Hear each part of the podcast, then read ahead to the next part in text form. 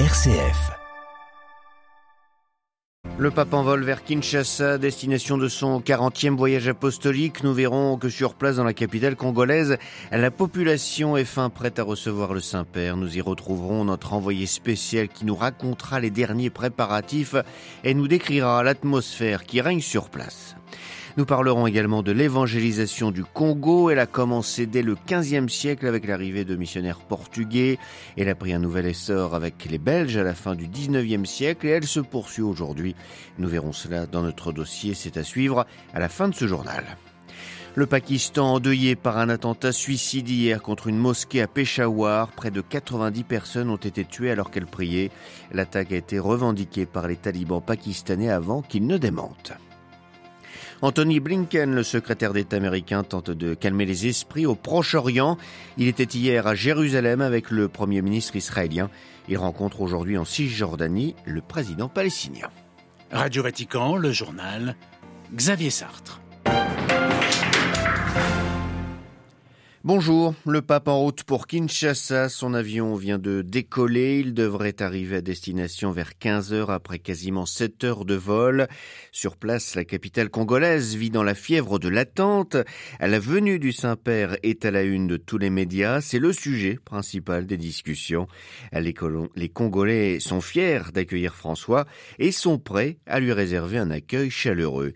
À Kinshasa, les précisions de notre envoyé spécial Stanislas Kambashi. À quelques heures de l'arrivée du pape François, certains ne cachent pas leur joie, d'autres l'expriment par des mots d'accueil chaleureux et de bienvenue en français et dans les quatre langues nationales du pays. Plusieurs signes témoignent que le Saint-Père est très attendu par les Congolais. De l'aéroport d'Enjili jusqu'au lieu où se dérouleront les activités, les artères de Kinshasa revêtent de leurs plus belles robes. Opérations de nettoyage, sécurité renforcée, des bordures des routes repeintes, des calicots et panneaux publicitaires avec effigie du pape et bien d'autres initiatives. Sur les routes principales flottent les drapeaux des deux États, celui du pays hôte, la République démocratique du Congo, et celui du Vatican.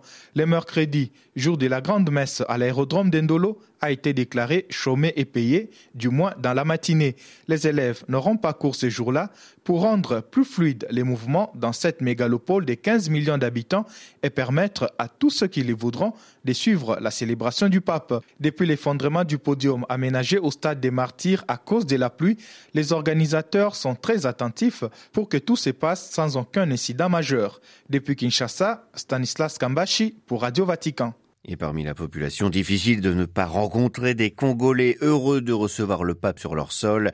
La joie et l'espérance, c'est bien ce qui caractérise les réactions recueillies dans les rues de Kinshasa, comme celle de Clémentine Essilou Fioulou, une jeune catholique quinoise. Je suis contente d'entendre que le pape est en train de venir et notre église changer. C'est une joie immense pour moi. On a souvent entendu et puis voir aux images, les papes partent dans les différents pays, mais en RDC, les papes ne viennent toujours pas. Mais cette fois-ci, les papes, les papes ont décidé de venir. C'est vraiment une, une grande joie immense que j'ai. Nous attendons un message de la paix, hein, de solidarité et surtout l'Est du pays. Comme nos confrères sont en train de souffrir pour la guerre, nous voulons que la visite des papes nous apporte vraiment la paix que le Saint-Esprit continue vraiment à toucher le cœur de nos dirigeants, qui travaillent toujours, toujours avec l'amour qu'ils ont pour ces pays et que la venue du pape aussi nous apporte encore la joie, la paix dans tous les recoins de la RDC. Des propos recueillis donc à Kinshasa par Stanislas Kambashi. Moment fort et attendu de ce voyage, la rencontre demain du pape avec des victimes des violences qui frappent l'Est de la RDC. Eh bien, ce matin déjà, avant de partir pour l'aéroport, le Saint-Père a salué à Sainte Marthe une dizaine de réfugiés et d'immigrés originaires du Congo et du Soudan du Sud.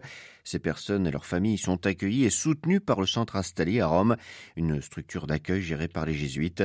Le cardinal Krajewski, le préfet du Dicaster pour la charité, les accompagner. C'est ce qu'a fait savoir la salle de presse du Saint-Siège.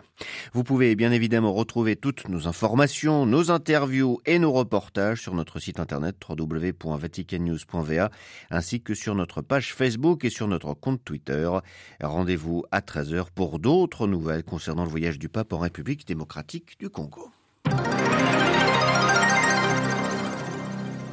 L'actualité internationale dominée par cette attaque suicide hier à Peshawar au Pakistan contre une mosquée.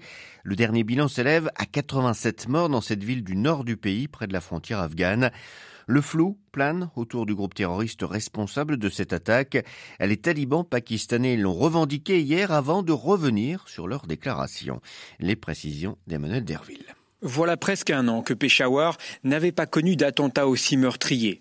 D'après les premiers éléments de l'enquête, le kamikaze est parvenu à rentrer dans une mosquée située dans un quartier abritant des bâtiments de la police. La zone est donc très sécurisée, mais le terroriste a réussi à passer les barrages de sécurité sans encombre. L'explosion a été si forte que le toit s'est effondré, piégeant les fidèles sous les décombres.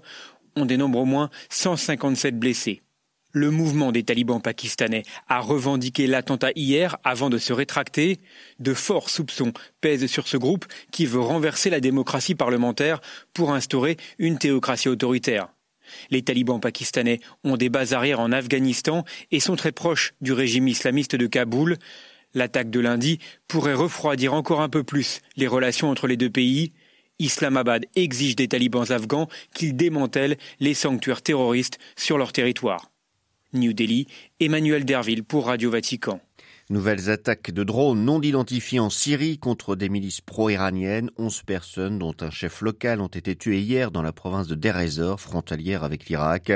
Les avions sans pilote ont visé notamment un convoi transportant des armes. Dimanche soir, déjà, six camions frigorifiques ont été détruits, sept personnes tuées. Chiffres et informations donnés par l'Observatoire syrien des droits de l'homme. Poursuite de la tournée du chef de la diplomatie américaine au Proche-Orient, Tony Blinken était à Jérusalem hier, où il a rencontré Benjamin Netanyahou, le premier ministre israélien. Il est attendu aujourd'hui à Ramallah, en Cisjordanie, où il doit s'entretenir cette fois avec le président de l'autorité palestinienne, Mahmoud Abbas. Des tête-à-tête qui ont eu lieu après qui, qui ont lieu après quatre journées de violences meurtrières. À Tel Aviv, Ariane Ménage. Cette rencontre était prévue de longue date, mais les discussions ont été dominées par les violences meurtrières de ces derniers jours. En Israël, Anthony Blinken a multiplié les appels à l'apaisement. Nous demandons à toutes les parties de prendre des mesures urgentes pour un retour au calme et une désescalade. Nous voulons nous assurer qu'il existe un environnement dans lequel nous pourrons, je l'espère, à un moment donné, rétablir un sentiment de sécurité pour les Israéliens comme pour les Palestiniens, qui bien sûr fait cruellement défaut. Mais les tensions sont bien là après les deux attentats à Jérusalem-Est. Israël a adopté des sanctions contre les familles d'auteurs d'attaques terroristes, mesures condamnées, considérées comme des punitions collectives par les Palestiniens. L'autorité palestinienne a de son côté rompu sa coopération sécuritaire avec l'État hébreu après le raid de l'armée israélienne à Jenin, une décision qui devrait d'ailleurs être abordée aujourd'hui avec le chef de la diplomatie américaine. Ariane Ménage, Tel Aviv, Radio Vatican. Quelles armes pour l'Ukraine? C'est la question récurrente qui se pose aux alliés de Kiev dans sa guerre contre la Russie. Si le président américain a opposé un refus catégorique à l'envoi d'avions de chasse F-16, d'autres dirigeants occidentaux n'écartent pas l'option de fournir des appareils aux Ukrainiens. En attendant, la France et l'Australie vont fabriquer en commun des milliers d'obus de 155 mm pour l'artillerie ukrainienne. Le secrétaire général de l'OTAN, lui, a exhorté lors d'une visite à Séoul la Corée du Sud a intensifié son soutien à Kiev en lui suggérant de réviser sa politique qui consiste à ne pas fournir d'armes aux pays en guerre. L'Amérique latine au centre des attentions des Européens, avec tout d'abord la visite au Brésil du chancelier allemand, dernière étape de sa tournée sud-américaine après l'Argentine et le Chili. Olaf Scholz se dit prêt à engager environ 200 millions d'euros dans la préservation de l'environnement en Amazonie. Et puis, il y a eu cette visite du vice-président de la Commission européenne, Franz Timmermans, dans plusieurs pays d'Amérique latine. Il espère à l'issue de cette tournée que l'Union européenne signera un accord de libre-échange avec les pays du Mercosur d'ici le mois de juillet, avant le sommet avec l'Amérique latine qui aura lieu les 17 et 18 juillet prochains à Bruxelles. Ce serait l'aboutissement de 20 ans de négociations. Les Péruviens attendent toujours de savoir s'ils iront ou non voter cette année. Les députés devaient se prononcer hier. Le Parlement a suspendu le débat jusqu'à aujourd'hui. Ces élections anticipées ont pour but de ramener le calme après plusieurs semaines de manifestations et de blocages qui ont conduit à la mort de plus de 40 personnes. Música Retour donc dans notre dossier sur l'évangélisation de la République démocratique du Congo. Ce pays compte 105 millions d'habitants, dont une petite moitié sont catholiques. Cette présence significative du catholicisme est le fruit d'une évangélisation qui débuta dès le XVe siècle avec l'arrivée de missionnaires portugais. À l'époque, le roi Nziga Kuwu s'est fait baptiser, faisant du catholicisme la religion officielle de son royaume. Depuis, le nombre de fidèles ne fait que croître, tout comme les membres du clergé. Estime à 6 000 le nombre de prêtres, à 11 000 celui des religieux et à 76 000 le nombre de catéchistes. Isidore Ndewell, professeur émérite d'histoire à l'université de Kinshasa, revient sur l'histoire des deux phases de l'évangélisation de la RDC. On fait généralement une distinction entre ce qui est appelé la première évangélisation et la deuxième. La première étant celle qui s'est limitée à la région côtière, qui va du début euh, de, de la fin du 15e siècle jusqu'au début du 19e. Et puis la deuxième qui commence effectivement dans la deuxième moitié du 19e siècle et qui va se poursuivre jusqu'à la période coloniale. Nous savons que le premier baptême a lieu le 3 avril 1491. Mais dans la suite, je crois à cause de la grande proximité entre les religions traditionnelles et le christianisme, il y a eu là un lien très fort qui s'est établi dès le point de départ. Parce que le christianisme s'est présenté comme une forme de rationalisation de la croyance ancienne. Euh, le monothéisme, euh, le fait que Jésus est passé par la circoncision, qui a sa famille, etc. C'est vraiment dans la culture africaine. Professeur, dans toute l'histoire du Congo, qui sont les premiers missionnaires euh, reconnus qui sont arrivés euh, sur euh, cette terre-là qu'on appelle aujourd'hui Congo Les premiers missionnaires qui étaient des Portugais, nous sommes à une, époque où il n'y a pas encore eu la propagande, hein, qui ne commence qu'en 1622. Nous avons donc euh, des prêtres, je dirais de manière dispersée. Il n'y a pas une focalisation sur une congrégation précise. Ce n'est que après la propagande qu'il y a une désignation précise des congrégations. Alors les premiers, bien sûr, c'est connu, ce sont des, des capucins, des capucins qui euh, vont d'ailleurs rester très longtemps.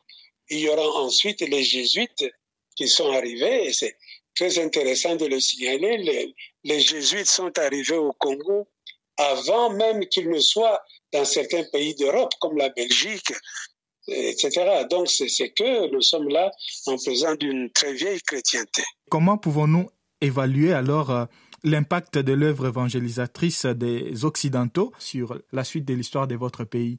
Je pense que l'évangélisation au Congo, évidemment, a procédé par deux grands chantiers. D'abord, le chantier doctrinal, qui fait que depuis euh, le début du XXe siècle, nous avons des séminaires, des grands séminaires, nous avons notre premier prêtre euh, Stefano Causé en 1917. Depuis lors, nous en avons énormément d'autres.